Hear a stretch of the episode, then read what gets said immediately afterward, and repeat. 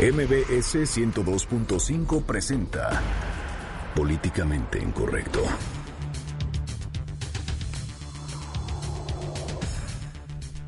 Continúan en Cuba las despedidas a Fidel Castro. Le tendremos los detalles. El presidente de la República, Enrique Peña Nieto, viajará a Cuba para los funerales de Fidel Castro.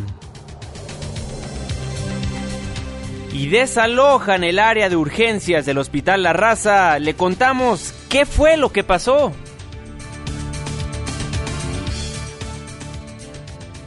y un comando armado ataca al alcalde de Buenavista, Michoacán, durante un viaje al estado de Jalisco.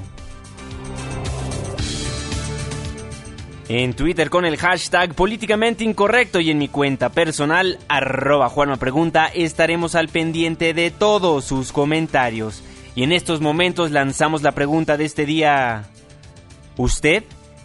¿Cómo calificaría a Fidel Castro? ¿Como un revolucionario del siglo XX? o como un dictador más. Y las redes sociales muestran nuevamente la ineficiencia de las fuerzas policiales de nuestro país. Bienvenidos, esto es Políticamente Incorrecto.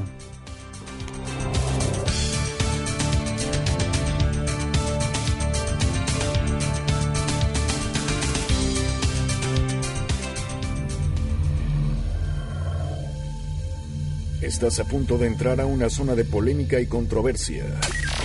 Una zona de discusiones álgidas y análisis mordaz.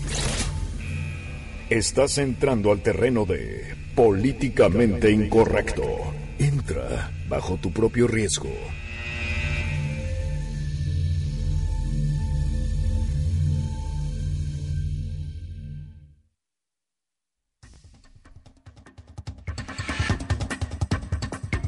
Muy buenas noches, 9 con 3 minutos. Le doy la más cordial bienvenida a este su espacio políticamente incorrecto, la mesa de análisis y de opinión de Noticias MBS. Los saludo con muchísimo gusto en este noviembre 28 del año 2016. Y es lunes, es inicio de semana. Irving Pineda, muy buenas noches. ¿Cómo están? Muy buenas noches. Un fin de semana intenso el que hemos vivido, pero qué bueno que andan por acá. Vamos a estar de aquí hasta las 10 de la noche. De una vez les paso el teléfono en cabina y está mi querida Itzel para que nos echen una llamada al 5166125. Qué bueno que andan por acá y bueno, pues sí, cuesta arriba, pero vamos a arrancar o vamos ya a cerrar este lunes. Precisamente, Fernando Canek, muy buenos días, ¿cómo estás? Muy buenos días, o bueno, buenas, Buenas noches, ¿no? Muy buenas noches, ¿cómo estás? digo, Pienso que estoy en la retransmisión, pero no. Estamos en vivo aquí en Mariano Escobedo 532. exacto, y digo, es un día interesante de noticias. Obviamente venimos arrastrando todo lo que sucedió el fin de semana. porque Claro. Fin de semana, pues, no- notas muy importantes. La muerte de uno de los personajes más trascendentes del siglo XX y todavía de esta colita del XXI. Y Todavía además- alcanzó. Todavía alcanzó. Y además hablaremos pues de esto que se llamó el Viernes Negro en todos sus sentidos, también en el práctico de del consumidor, ¿verdad? Aunque ah, debo corregir algo, el término políticamente correcto es African American Friday, o, sea, o viernes afroamericano para que nadie se ofenda.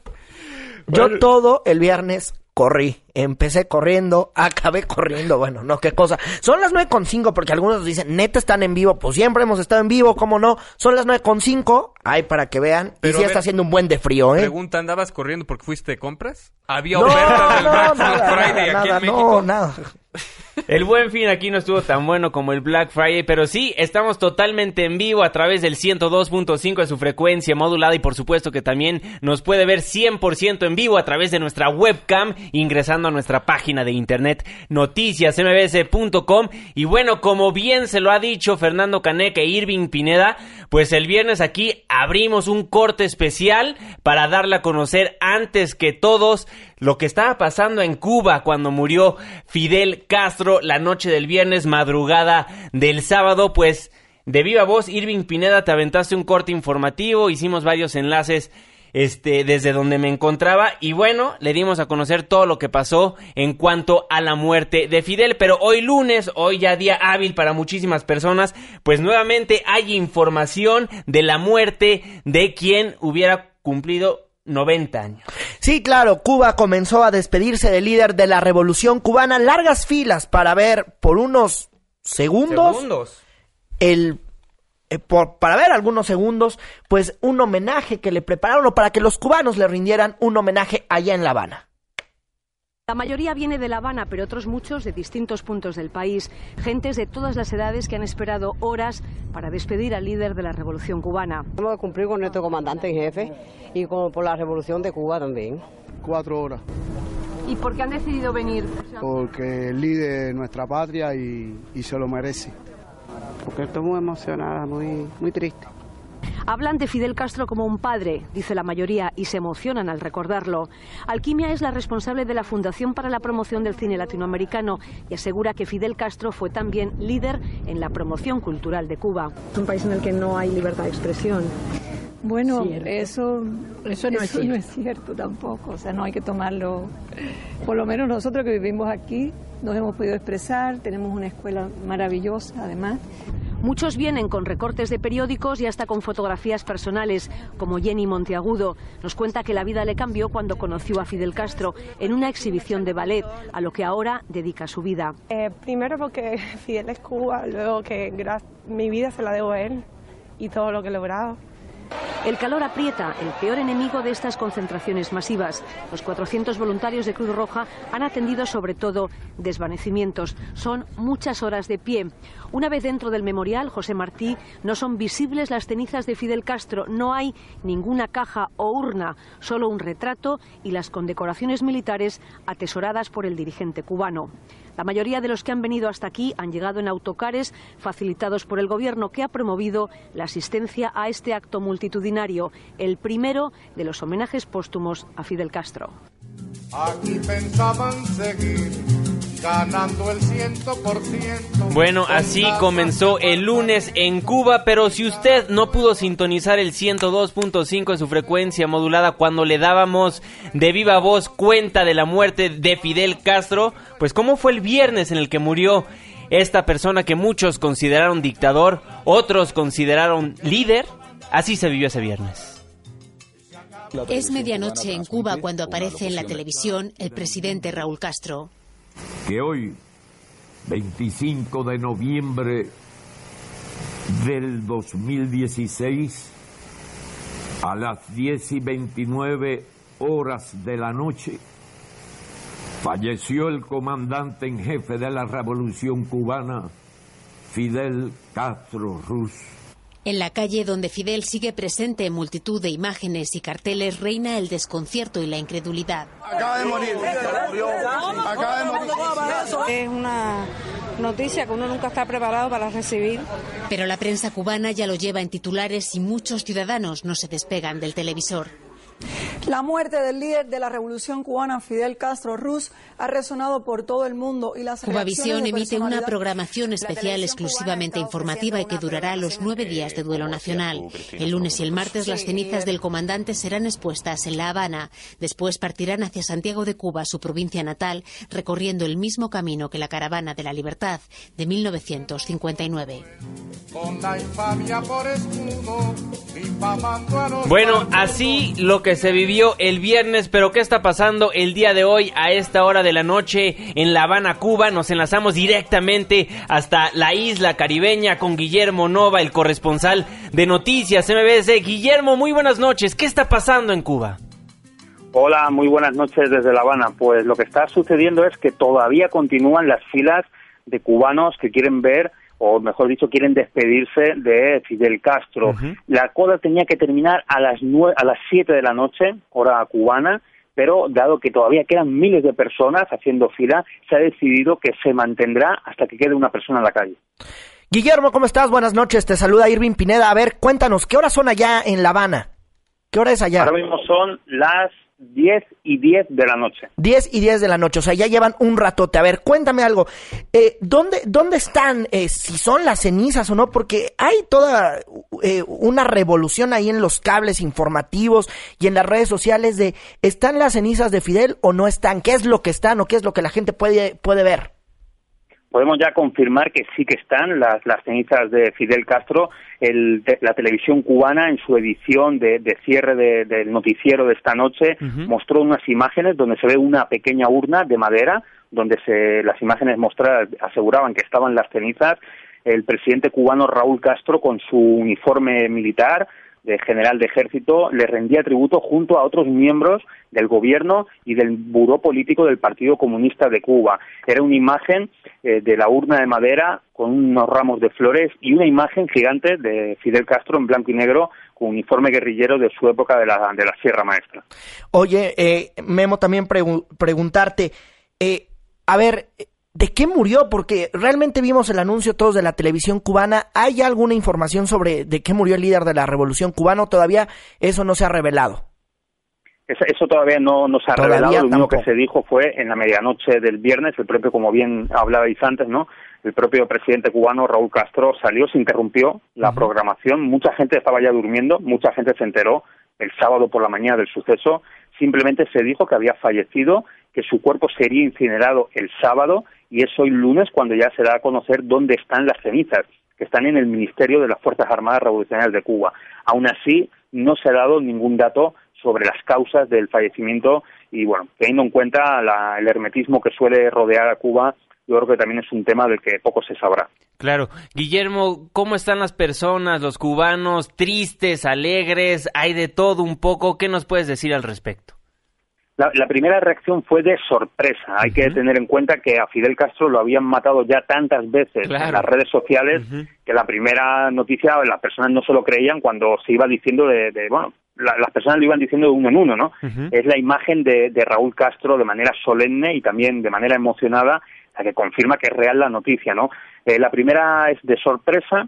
Durante el fin de semana fue muy tranquilo. Las calles de La Habana, por ejemplo, apenas tenían personas eh, circulando, los vehículos eran muy pocos, la mayoría de las personas prefirieron estar en las casas siguiendo por televisión los sucesos y hoy hemos podido ver imágenes ahí en, la Plaza de la Revolución, imágenes emocionadas, imágenes de gente llorando, imágenes sentidas. Memo, también eh, preguntarte, eh, la gente, bueno, acudió, pero también llegaron miles de personas, tengo entendido, más allá de los corresponsales, de los enviados especiales, de diversos medios de comunicación, también llegaron turistas para despedirse de Fidel. Sí, así es. Uno de los grandes problemas que ahora tiene La Habana es, por ejemplo, los alojamientos, porque era más fácil eh, comprar un pasaje de avión que luego eh, la, la, logística que existe aquí, ¿no? Ha habido muchas personas que han querido venir a vivir este momento histórico. Hoy podíamos ver banderas de Chile, banderas de Argentina, eh, podíamos ver españoles, eh, se nos cortó la comunicación con Guillermo Nobel, corresponsal de Noticias MBS, quien pues nos está platicando de viva voz todo lo que está pasando en la isla de Cuba, en La Habana, Cuba, se encuentra Guillermo Nova y bueno, tiene toda la razón, fue una sorpresa no únicamente para los cubanos, sino a nivel mundial cuando todo el mundo empezó a leer los cables de noticias de la muerte de Fidel Castro, muchos, muchos no la creíamos. Retomamos la comunicación con Guillermo Nova. Guillermo, te escuchamos nuevamente. Sí, como decía, pasaron, digamos, de la primera sorpresa a una un fin de semana muy tranquilo, muy tranquilo, y hoy era mm, vivir los turistas, muchos extranjeros, muchos extranjeros que no solo por un turismo, sino también por un sentimiento revolucionario. Hay que tener en cuenta que la figura de Fidel Castro pasó las fronteras de Cuba, ¿no? Pero eh, los cubanos que estaban allí hoy, durante cuatro horas tenían que hacer fila para poder pasar unos breves segundos por una imagen, ¿no? Y eran podemos decir, escenas muy, muy emocionantes de las personas que estaban allí. Oye, Guillermo, finalmente preguntarte, ¿por qué inmediatamente se incineró al cuerpo y no hubo, ahora sí que funerales de cuerpo presente? Bueno, no hay, eh, digamos que en el imaginario revolucionario, desde 1959, por lo menos en Cuba, eh, esa ha sido, digamos, la práctica habitual, ¿no? Con el comandante de la revolución, Juan Almeida, que es bien conocido en México, o con Celia Sánchez o Vilma Spin, que también fueron dirigentes revolucionarias cubanas, eh, se ha mantenido esa tónica. Esas imágenes como las de Mao o las de Lenin aquí es muy difícil que se vean. Oye, Memo, preguntarte, les pidieron a todos que le bajaran a la música, ¿verdad? No se está escuchando música en Cuba.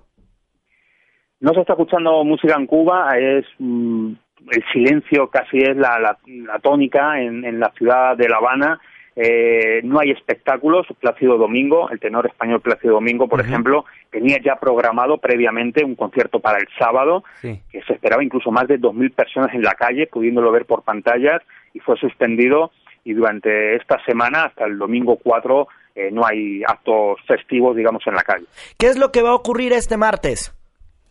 Bueno, este martes por la mañana se continúa con, digamos, la peregrinación de los cubanos eh, ante la imagen de Fidel Castro, esa imagen en blanco y negro, vestido de guerrillero, y por la tarde se espera que ya sea el acto más protocolario, sería sobre las 7 hora de Cuba, un acto más protocolario donde ya han confirmado su asistencia presidentes como Nicolás Maduro, como Daniel Ortega, Evo Morales o Correa, que son los grandes aliados, pero también presidentes como el de México, que antes de, partir ya estaba diciendo que son grandes los lazos que hay entre México y Cuba.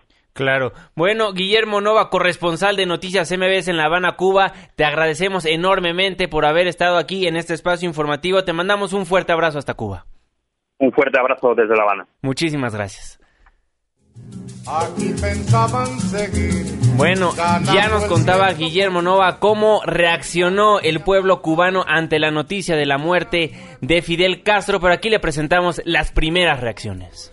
Estábamos ahí en el, en el gato tuerto y nos han echado a encerrar al bar y han dicho que, había muerto Fidel, o sea que estábamos por aquí viendo si era, si era verdad o no, ¿no? Como quiera que sea una figura pública que todo el mundo lo quería y lo respetaba, ¿me entiendes?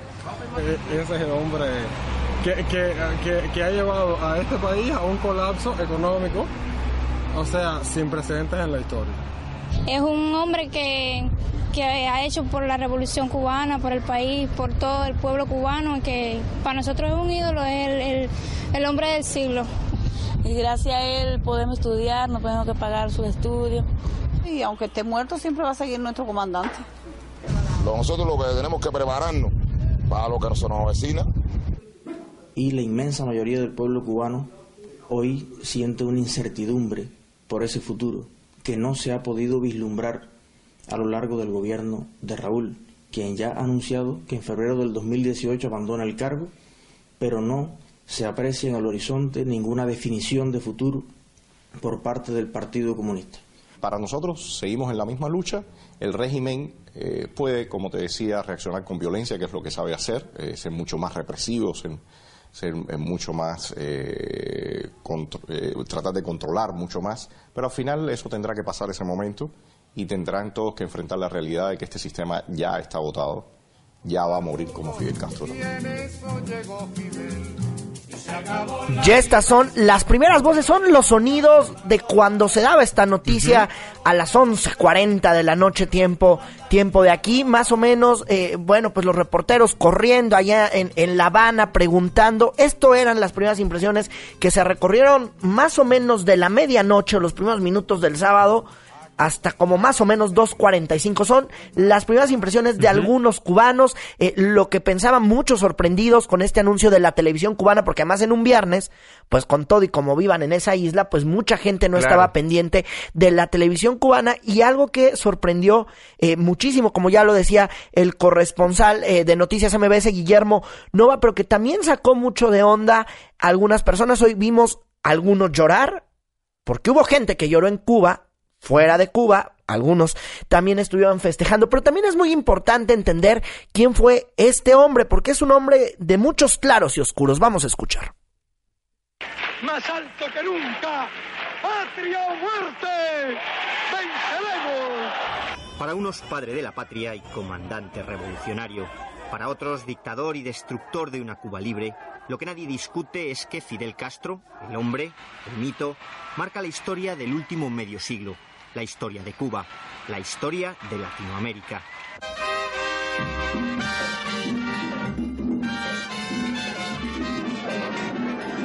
Hijo de un rico gallego emigrado y educado con los jesuitas, el joven abogado Fidel Castro Ruz se revela contra los privilegios de los ricos y la corrupción de Batista. Organiza un fallido asalto al cuartel de Moncada que le lleva a la cárcel y el exilio. En 1956, a bordo del Granma desembarca en Cuba con poco más de 100 hombres. Son los años de la lucha en la Sierra Maestra junto al Che Guevara y Camilo Cienfuegos. Los años de una guerrilla popular, pero no comunista. or Marxism in our idea. Ni el comunismo ni el marxismo son nuestra idea. Nuestra filosofía política es la democracia representativa y la justicia social dentro de una economía bien planificada. Se acabó la diversión, llegó el comandante y mandó a parar. El 1 de enero de 1959 el Che entra en La Habana y Fidel en Santiago. Batista huye. Las expropiaciones de las empresas norteamericanas que dominan la economía de la isla ponen a Washington contra la revolución. No han pasado dos años cuando centenares de exiliados apoyados por la CIA desembarcan en Bahía Cochinos. Fidel rechaza el ataque. Castro convierte a Cuba en el primer estado socialista de América a tan solo 150 kilómetros de Florida. Luego vendría la crisis de los misiles con el mundo al borde del holocausto nuclear en un pulso entre Washington y Moscú a cuenta de las armas nucleares soviéticas instaladas en la isla. Finalmente, Khrushchev retira los misiles. Muchos cubanos se sienten traicionados.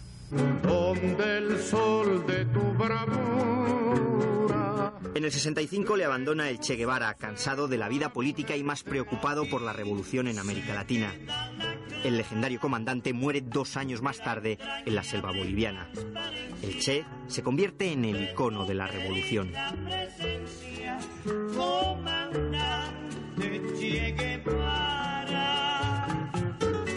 Castro se embarca en operaciones fracasadas como la de la Gran Zafra, que destruyen el sistema productivo.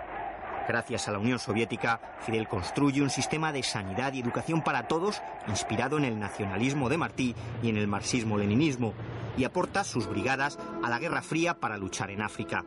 La Plaza de la Revolución es el gran escenario para una liturgia que se cierra con los interminables discursos del comandante. La caída del gigante comunista deja la isla sin su principal aliado. Es el fin del suministro ruso de petróleo, medicinas y productos de primera necesidad y el principio del periodo especial. Los cubanos afrontan la escasez con las soluciones más imaginativas, desde el transporte en bicicletas chinas hasta los cultivos domésticos. Fidel permite el establecimiento de empresas turísticas extranjeras, sobre todo europeas y canadienses, un balón de oxígeno para la maltrecha economía cubana. Castro ha desafiado a nueve presidentes estadounidenses, convirtiendo cada crisis, la de Mariel, la de los balseros, la de las avionetas, la de Lian y en general el embargo estadounidense, en bazas para unir a los cubanos. En sus últimos diez años, Fidel ha cerrado cualquier vía de evolución y ha confiado su herencia revolucionaria a su hermano Raúl, jefe del ejército, y a las generaciones más jóvenes y ortodoxas del partido. Y el pueblo después de un año repite. Gracias. Bueno, ahí el perfil de quien fuera el líder revolucionario de Cuba. Y bueno, es bien sabido que muchos cubanos viajan o viajaron a la isla de Miami para tratar de encontrar pues una mejor vida. Y bueno, es, los cubanos esperan cambios en la isla tras la muerte de Fidel Castro. La Virgen de la Caridad del Cobre es la patrona de Cuba. Su imagen preside esta ermita de Miami, referencia para el exilio cubano y católico desde los años 60. En la homilía de este domingo, el padre Carlos Céspedes habla del gran tema, la muerte de Fidel Castro. Esta alegría desbordante que se ve no es celebrar la muerte, porque eso sería contradecir lo que Dios dice que somos hermanos, no es celebrar una muerte, es celebrar una esperanza, es mirar un horizonte, es sacar el dolor. Casi todos los feligreses tienen vidas e historias marcadas por el régimen castrista, pero su reacción a la muerte de Fidel es distinta de la de aquellos que han celebrado su muerte en las calles de la pequeña Habana durante el fin de semana. Nosotros no celebramos la, la muerte de un ser humano, eso sería contraproducente, pero sí celebramos el cambio que le va a nuestra isla. Ese optimismo también se encuentra en la calle 8 de la pequeña Habana. Junto al Café Versalles, decenas de cubanos celebraron durante todo el domingo la muerte de Fidel Castro. Ahora la vista se fija en la concentración del miércoles. Junto al monumento a los caídos en la invasión de Bahía de Cochinos, las organizaciones anticastristas y del exilio quieren pedir libertad y justicia en la isla, mientras las autoridades cubanas desarrollan el programa oficial de homenajes a Castro.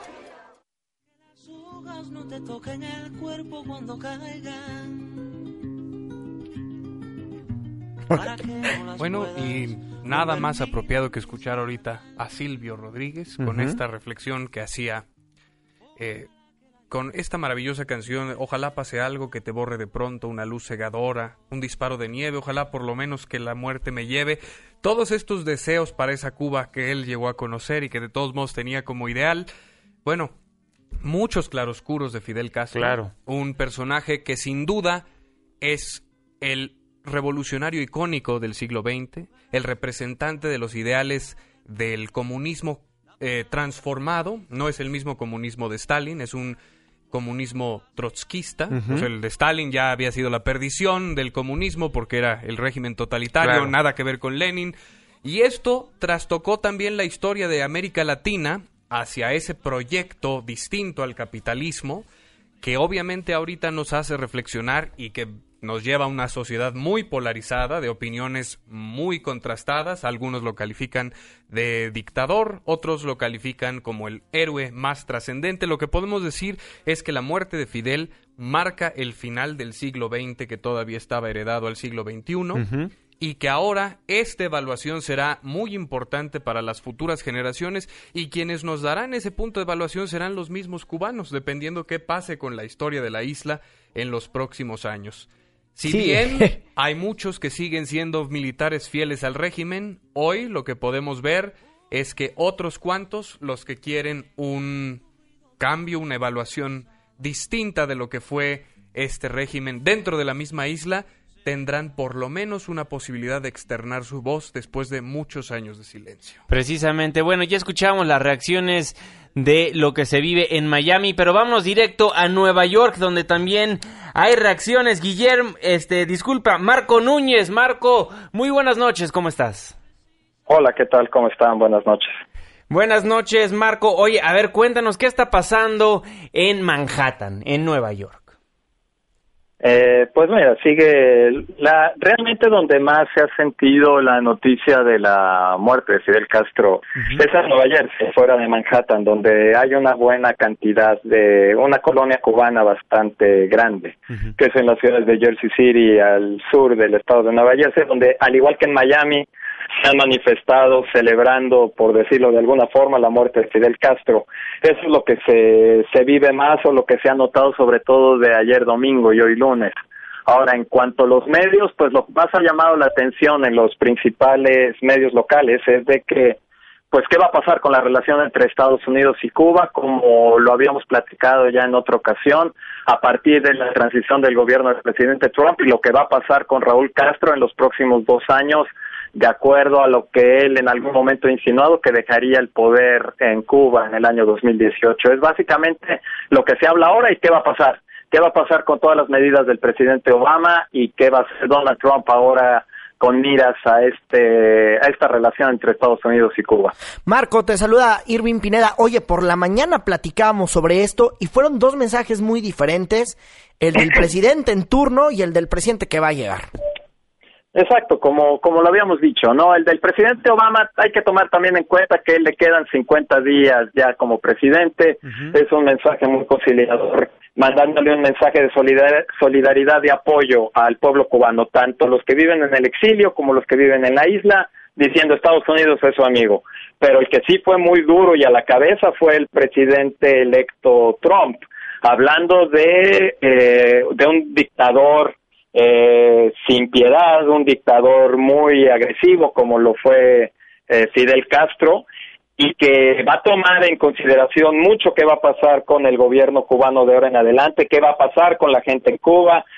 Trump hablando de una manera pues muy a su estilo, eh, muy directo, sin tener ningún tacto político, por decirlo así, Sí, no, y no esperando no, no. ver algún tipo de resultado con el gobierno. Claro, bueno, y por Twitter ya dijo que si Cuba no hace avances, po- pondrá fin al acuerdo que tanto trabajó el presidente Obama. Marco, ¿sigues ahí en la línea? Sí, aquí estoy, claro, y es una declaración muy al estilo de Donald Trump, ¿no? Siempre diciendo, te doy una cosa a cambio de otra, en este caso eso, cambian ustedes su sistema o lo, o lo que hizo la administración anterior va para atrás. Pero bueno, no es tan fácil, hay que tomar en cuenta que se reabrieron embajadas, se están restableciendo algún tipo de vínculos económicos, sigue la situación del embargo, como lo habíamos contado, sigue la legislación en contra de aquellas empresas que estén tomando posesión o que estén trabajando en lo que fueron las antiguas compañías americanas antes de la Revolución Cubana. Hay muchos aspectos. No es tan fácil como nada más decir, si ustedes no cambian, les retiro apoyo, les retiro los avances. Es mucho más allá que eso. Es una declaración muy típica de Donald Trump, muy de dientes para afuera, por decirlo de una manera muy coloquial, pero sí es muy interesante lo que va a pasar. También hay que tomar en cuenta algo, o sea, si este supuesto cambio de gobierno en Cuba con Raúl Castro en el 2018 también coincide con las elecciones de medio de medio gobierno ya dos años y irían dos años ya del gobierno del presidente Trump entonces eso también es un factor. Hay muchas cosas en juego no es tan fácil decir o cambian o les quito todo lo que hemos logrado en los últimos meses o par de años, ¿no? Bueno, ya veremos cómo reacciona el presidente electo Donald Trump, porque si sigue con, con sus tuiteazos ya siendo presidente electo, bueno, no sabemos qué nos va a esperar el mundo en un se futuro, va a acabar. Marco Núñez, Sí, eso es, es un peligro. Marco Núñez, muchísimas gracias por siempre tomarnos la comunicación. Te mandamos un caluroso abrazo. Es un gusto platicar con ustedes. Que pasen buenas noches. Igualmente, muy buenas noches. Deje de ser milagro que baja por tu cuerpo. Ya no le sigan haciendo caso al cheto peludo, hombre. Ya, ya sabemos que, en primer lugar, lo que dice ahorita en un tuit se va a desdecir en tres Mañana, días. ¿eh? mañana, mañana, o, o- o el martes. Y hablando de presidentes, el presidente Enrique Peña Nieto viajará este martes para participar en la ceremonia luctuosa convocada por la muerte del comandante Fidel Castro. Omar Aguilar nos tiene la información. Adelante, Omar, buenas ¿Qué tal, noches. Juan Manuel Irving? Gracias, muy buenas noches. Así es, el presidente de la República, Enrique Peña Nieto, finalmente decidió viajar mañana martes a La Habana, Cuba, donde participará en los funerales de Estado del comandante Fidel Castro Ruz. La presidencia de la República confirmó por la mañana que el primer mandatario acudirá a las exequias del máximo líder de la Revolución cubana. De esta forma, en compañía de una reducida comitiva del gabinete legal, el titular del Ejecutivo Federal mañana a bordo del avión presidencial TP-01 rumbo a la isla caribeña, donde será recibido por el embajador de México en Cuba, Enrique Martínez y Martínez, su ex secretario de Agricultura hasta hace unos meses. Peña Nieto y la secretaria de Relaciones Exteriores, Claudia Ruiz Macié, participarán directamente en los funerales y personalmente le extenderá el pésame del gobierno y pueblo de México a Raúl Castro Ruz, presidente constitucional de la República de Cuba y hermano menor del comandante Fidel Castro. De acuerdo con el Estado Mayor Presidencial, el jefe del Estado mexicano pronunciará allá en Cuba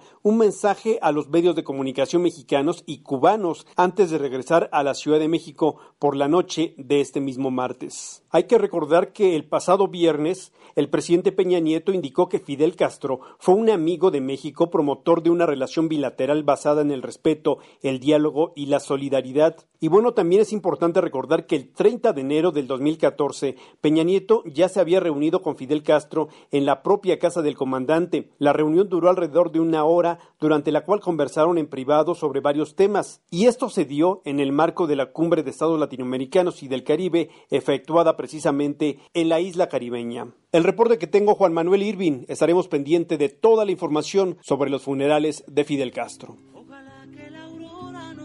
Muchísimas gracias, Omar, por la información. Bueno, eso lo que va a pasar mañana o hoy, si nos está escuchando una retransmisión de Políticamente Incorrecto, pero ya hubo reacciones también en la embajada cubana aquí en nuestro país, Irving.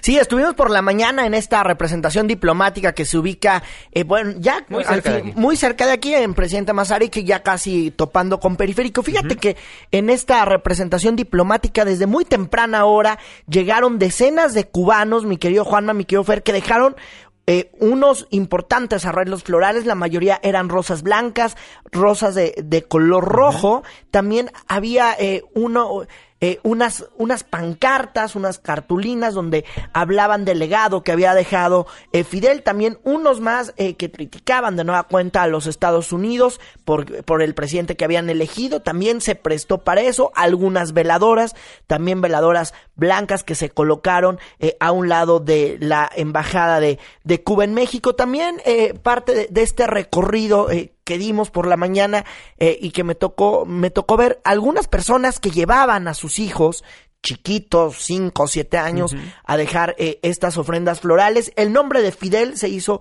eh, con flores de color rojo, se, eh, se hizo ahí afuera de la representación diplomática, pero también se abrió un libro de condolencias que está funcionando, que está operando. A ah, esto ya al interior de la embajada hay que pedir permiso, hay que formarse porque mucha gente quiere firmar este libro de condolencias de 9 de la mañana a 6 de la tarde. y, y este mismo libro está rodeado por rosas rojas eh, en un escritorio. Es un libro chiquititito, no es amplio como el que nos ha tocado ver de algunos mandatarios. Es un libro muy chiquito donde se puede firmar y dejar la condolencia para Fidel. También ahí, fíjate que que pudimos ver más allá de todo el movimiento que hay de las agencias internacionales, de la cadena eh, CNN, que tenían, bueno, obviamente coberturas en vivo, también eh, algunos, compañeros algunos canales más, ajá, Telemundo, eh, bueno, seguramente tú también lo viste, eh, lo viste bien. Bueno, algunas personas eh, querían firmar el libro de condolencias y justo cuando querían firmar el libro de condolencias, pues apareció alguien ahí que, que yo lo decía en la tele, pues muy importante, una de las hijas de Fidel o de las hijas de Fidel Castro, del líder de la Revolución Cubana, que vive aquí en México. Se llama Jocelyn. Ella le identificaron algunas, algunas personas, le identificaron algunas de estas personas como eh, hija del líder cubano, eh, una señora muy amable, eh, pude platicar con ella yo un rato en la embajada y hablaba de todo el legado que le había dejado su papá. dice inclusive que cuando vino aquí ya la había, ya, ya habían platicado con él cuando vino aquí en eh, pues durante los gobiernos, eh, vino durante dos gobiernos ahí en la década de los 90. Durante, eh, precisamente, y bueno, ya tenemos en la línea telefónica de Políticamente Incorrecto a Jocelyn para que precisamente nos cuente lo que nos estás mencionando, Irving. Jocelyn, muy buenas noches, ¿cómo está? Muy buenas noches, ¿cómo estamos? ¿Qué dicen? Muchísimas gracias por aceptarnos la comunicación. Bueno, muere Fidel Castro, su padre. ¿Qué decir al respecto? ¿Cómo ha visto las reacciones a nivel mundial? A nivel mundial, pues son muchas voces en contra, muchas a favor, porque tú sabes que como un gran líder que fue a nivel mundial, pues siempre pues estarán los detractores, pero pues él dejó un gran legado para la isla, que, que ya lo, lo platiqué anteriormente, como es la educación, el deporte, las investigaciones médicas, y de la salud, que es lo primordial que debe de tener un pueblo, la educación y, y muchas otras cosas. Claro. ¿Cómo ha visto, usted que vive aquí en México, cómo ha visto la reacción de los mexicanos? Ya le platicamos al auditorio de qué es lo que pasaba afuera de la embajada y el consulado cubano. ¿Cómo vio las protestas de, de amor hacia su padre? No, para mí eso es algo muy grandioso del pueblo mexicano. Tú sabes que con el pueblo cubano siempre ha habido una hermandad, desde siempre, desde la historia, desde, desde la historia. Eh, México y Cuba siempre han sido pueblos hermanos. Sí. Claro que sí. Oye, Jocelyn, también preguntarte, ¿cómo, ¿cómo ves a tu tío, al actual líder cubano? ¿Cómo, cómo, cómo va a ser los próximos días, los próximos años con él al frente de, del país de Cuba? ¿Cómo va a ser lo de mi tío Raúl? Pues yo espero que siga, siga, siga, eh, pues con la política, con la política pues que le, le dejó mi padre. Claro. Bueno, no va a ser tan fácil, ¿no? Porque él todavía seguía, seguía dirigiendo no creo que pero no va a ser tampoco tan tan difícil no porque pues tiene tiene personas preparadas a su alrededor políticamente. Claro por supuesto. Bueno Jocelyn le agradecemos muchísimo por tomarnos la comunicación. Irving una pregunta más eh, Jocelyn bueno a ver esto es lo que te saludo Irving Pineda. Esto es lo que es en general y lo que vemos de afuera. Pero a ver en en este análisis interno que uno siempre hace cuando una persona fallece, siempre quedan pendientes. Entonces, yo quería platicar contigo, si, si nos puedes dar, ¿cuándo fue la última vez que, viste a tu papá, si nos puedes recordar? Eh, pues te digo que él estuvo conmigo ocho días en mi casa, la casa de ustedes, este, ocho días que me los dedicó a mí. ¿En qué año fue? ¿Eh? ¿En qué en año el fue? 99. En el 99, o sea, ya hace un Así mismo. ratotote. ¿Eh? Hace un ratotote ya Hace, un- de hace, eso. hace algún buen rato. Bueno, pues tú sabes, ¿no? Pues hablamos de, de diferentes, de muchos temas, mm, de política, de la familia, que la familia es lo primordial que uno debe siempre de cuidar. Y él, como te digo, siempre, él siempre protegió a la familia. Si protegió, te digo, al pueblo cubano, pues cómo no iba a proteger a la familia. ¿Y cómo era contigo? Ah, no, muy cariñoso, muy carismático. Él muy carismático, siempre fue muy carismático, muy cariñoso. No te digo, desde niña los recuerdos que tengo son los mejores, muy bonitos, muy bellos, porque ya lo dije anteriormente que él cuando llegaba a casa era corría y corría yo para abrazarlo y él me cargaba y con eso me quiero quedar con esos bonitos recuerdos. Claro. ¿Y qué se quedó pendiente, Jocelyn? De dialogar. Que se quedó pendiente. Mm, Algunas cosas, bueno, muchas cosas, como por darle ese abrazo, decirle cuánto lo amaba, cuánto lo quería.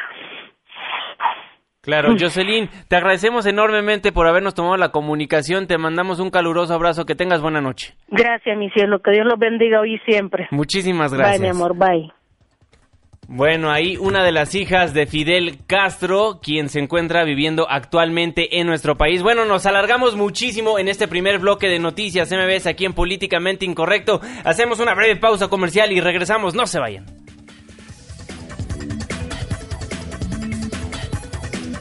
Exoneramos a la maestra Elba Ester Gordillo. Y continuamos con Políticamente Incorrecto para que de veras podamos aprender. Que las lágrimas hacen bien al cuerpo y al espíritu. Porque tu opinión es importante. Llámanos al 5166-1025. Continuamos. De vuelta en Políticamente Incorrecto a través del 102.5 de su FM. Gracias por ser parte de la controversia. Las cuentas de Twitter, arroba Juan me pregunta. Arroba Irving Pineda. Y arroba Fernando Canek. Y también nos puede escribir a nuestra página de Facebook. Estamos como Políticamente Incorrecto. Y bueno, hoy Cuba es gobernada por Raúl Castro, pero en el 2018 el hermano de Fidel dejará el poder. ¿Quién será el sucesor? Aquí lo que opinan los especialistas. Quédense con este nombre, Miguel Díaz Canel. Tiene 56 años, ha sido ministro de Educación y desde 2013 es vicepresidente de Cuba. Los expertos dicen que es el mejor situado para dirigir la isla cuando en febrero de 2018, dentro de solo 15 meses, Raúl Castro abandone el poder para dar paso, según sus palabras, a una nueva generación de dirigentes. que ninguna lágrima tiene valor si no se acompaña del compromiso de garantizar la sobrevida de la obra del líder amado. Son palabras que podrían servir para Fidel, pero que Díaz Canel pronunció con motivo de la muerte de Hugo Chávez. Otro valor en alza es el ministro de Exteriores, Bruno Rodríguez, de 58 años, joven en comparación con la gerontocracia comunista que gobierna Cuba. Y este es el economista Marino Murillo, de 55 años, encargado de supervisar las reformas económicas. Un último nombre, el coronel Alejandro Castro, hijo único de Raúl Castro y miembro de las poderosas Fuerzas Armadas Revolucionarias, sin cuyo apoyo dicen nada se mueve en Cuba. Por el camino quedaron otros muchos supuestos jóvenes reformistas que aspiraban a todo, pero que cayeron en desgracia, como el antiguo ministro de Exteriores Felipe Pérez Roque, el ex vicepresidente Carlos Laje, el ex canciller Roberto Robaina o el ideólogo Carlos Aldana.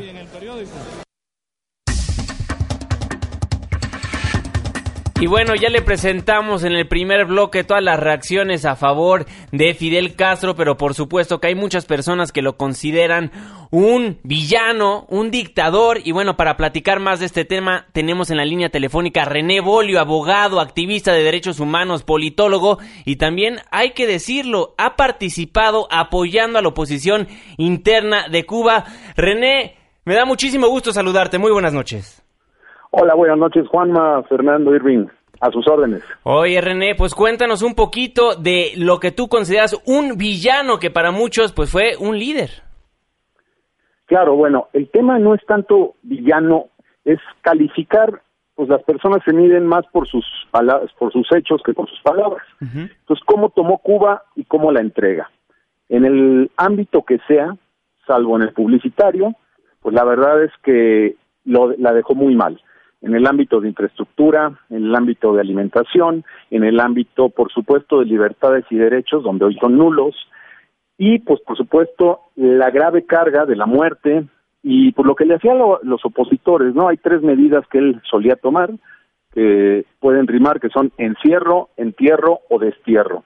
Y en todos los rubros se excedió y excedió a cualquier eh, realidad latinoamericana hasta el momento, si es posible. Entonces, eh, los resultados que ha tenido también están muy basados en la maquinaria extraordinaria de propaganda que fue la agencia de prensa prensa latina, que nos hizo tragarnos ruedas de molino, como que allá son libres, que son felices, que hay elecciones, que hay comida, que está muy bien la medicina, o cualquiera de estos grandes mitos que la gente repite porque lo oye en la maquinaria de propaganda. Entonces me parece que el balance final es eh, una desgracia para Cuba y por supuesto es un momento en el cual este símbolo que para algunos será positivo, para otros es un símbolo de opresión, de muerte, pues ha desaparecido.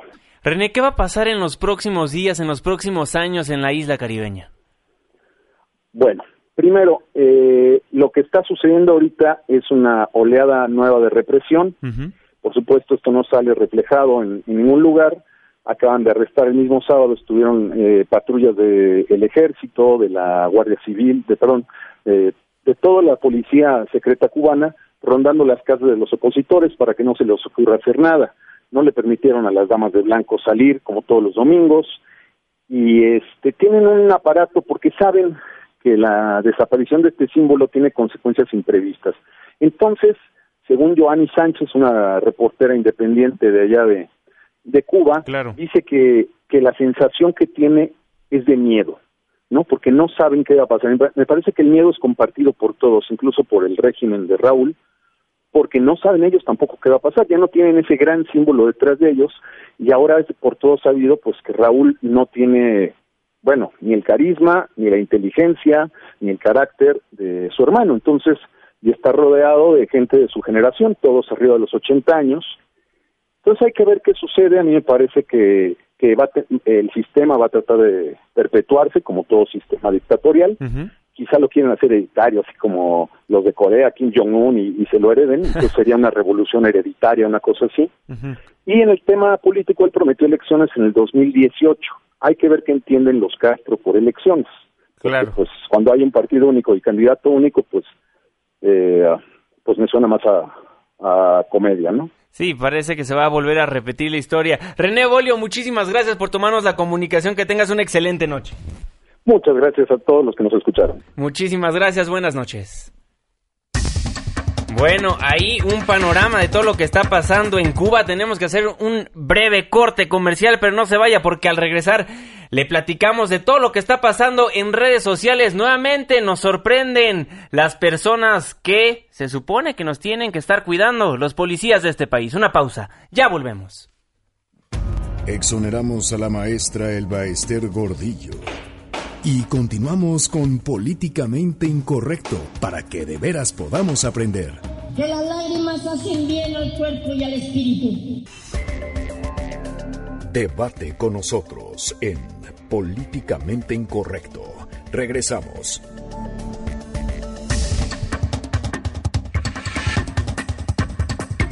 De vuelta en Políticamente Incorrecto a través del 102.5 de su frecuencia modulada. Muchísimas gracias por todos sus comentarios que nos llegan a través de las redes sociales. Por supuesto, estamos presentes en arroba Juanma Pregunta. Y en arroba Irving Pineda. Arroba Fernando Canec. Nos puede seguir en nuestra página de Facebook o todavía tiene chance de hablarnos al 5166-1025. Irving Pineda, bueno.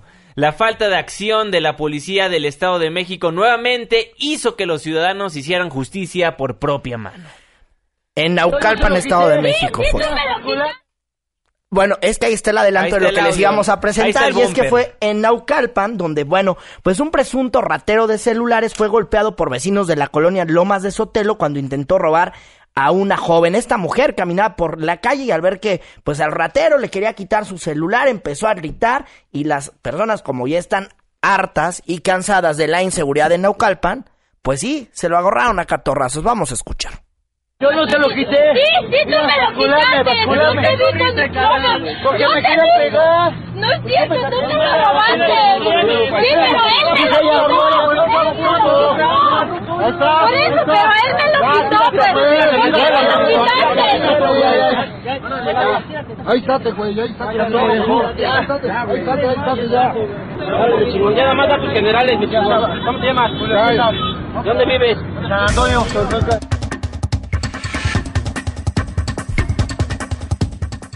Y ya que andaba dando los datos generales, bueno, pues ya lo rescataron los policías municipales, que también hay que tenerles miedo, y se lo llevaron a la agencia del Ministerio Público a que le resolvieran la situación jurídica. Pero esto ya es de que la gente está hasta el gorro de estos abusos que pasan en una calpan, porque si no te roban en la combi, te roban en tu casa, y si no te roban caminando, y nadie hace nada. Con todo y que van a campañas, nadie hace nada. O te trepa la fuerza pública sin fundamento, como Ah, llegamos también, a ver claro. también con los chicos de Poder Antigandaya de Arne, que ya hace un ratote que yo no publicitaba. El fan número no, uno. Pero la, eh, lo preocupante es que... Que les vale gorro. Les vale gorro, no tienen el más mínimo sentido del servicio público. Y recordemos que el pasado sábado 26 de noviembre también se dio a conocer un video a través de las redes sociales donde se podía ver a un elemento de la Secretaría de Seguridad Pública disparar su arma de fuego al aire después de una confrontación con ciudadanos. Y esto ocurrió en la colonia Pensil, esquina con Lago Erne y Lago Ginebra, en la delegación Miguel Hidalgo en la Ciudad de México. Esto para aterrizarlo un poquito también en la crítica a lo que sucede aquí en la ciudad. Claro. La fuerza pública está demostrando, salvo varios elementos que sí son rescatables, y lo reitero porque he tenido tanto buenas experiencias yo como personas allegadas a mí, pero en general la perspectiva es que nuestra policía no está preparada, los mandos no están haciendo su trabajo y sobre todo con los nuevos protocolos a seguir, gracias a las reformas de ley que hubo de los procesos, nuestros policías no saben cuál es el... eh, lo- los eventos de un arresto, o sea, cómo tienen que detenerte, expresarte la razón de tu detención, ir paso por paso diciéndote Claro. tus derechos, porque si no, eso es una falla del debido proceso que puede evitar que una persona eh, vaya a la cárcel cuando sí tendría que hacerlo, pero también que nos puede proteger a muchos, por eso es importante que conozcamos nuestros derechos como ciudadanos de un arresto Sí, injustificado. pero imagínate, o sea, imagínate lo que nos dicen en Twitter. En el caso de Naucalpan, pues dice, es que tenemos que estar alertas del policía y del ratero. Aquí en Iztapalapa, bueno, la historia es diferente, pero bueno, una vez más, ahí pues errores de algunos uniformados. No de todos, pero sí de algunos, y que sí también están laborando aquí en la Es que, capital. y que Sí, se hacen virales, es quedan documentados en redes sociales y lo que esperaría uno es un comunicado de las autoridades tanto capitalinas como del Estado de México diciendo estos elementos fueron removidos en el momento en el que sus actos son eh, evaluados en redes sociales. Porque la verdad no hay controversia de un video, Puede haber antecedentes previos, efectivamente, pero el accionar de los policías posterior al evento tiene que ser de todos modos siguiendo el proceso. Claro, y es lo que hemos platicado aquí anteriormente en Políticamente Incorrecto. Nos dice, en Toluca los, poli- los policías sueltan a los delincuentes, solamente viene la Marina y granaderos a golpear a la gente y defender a los delincuentes. Esto nos lo dicen de Toluca. Muchísimas gracias Saludos. por ser parte de la controversia. Nos tenemos que despedir. Irving Pineda, buenas noches. Muy buenas noches a todos, buen inicio de semana. Fernando Canek, muy buenas noches. Muy buenas noches, que tengan un muy bonito lunes. A, ¡Abur! a nombre de todos los que formamos Políticamente Incorrecto, se despide de ustedes su servidor y amigo Juan Manuel Que tengan una excelente noche. Estás dejando el terreno de lo políticamente incorrecto. Hasta la próxima.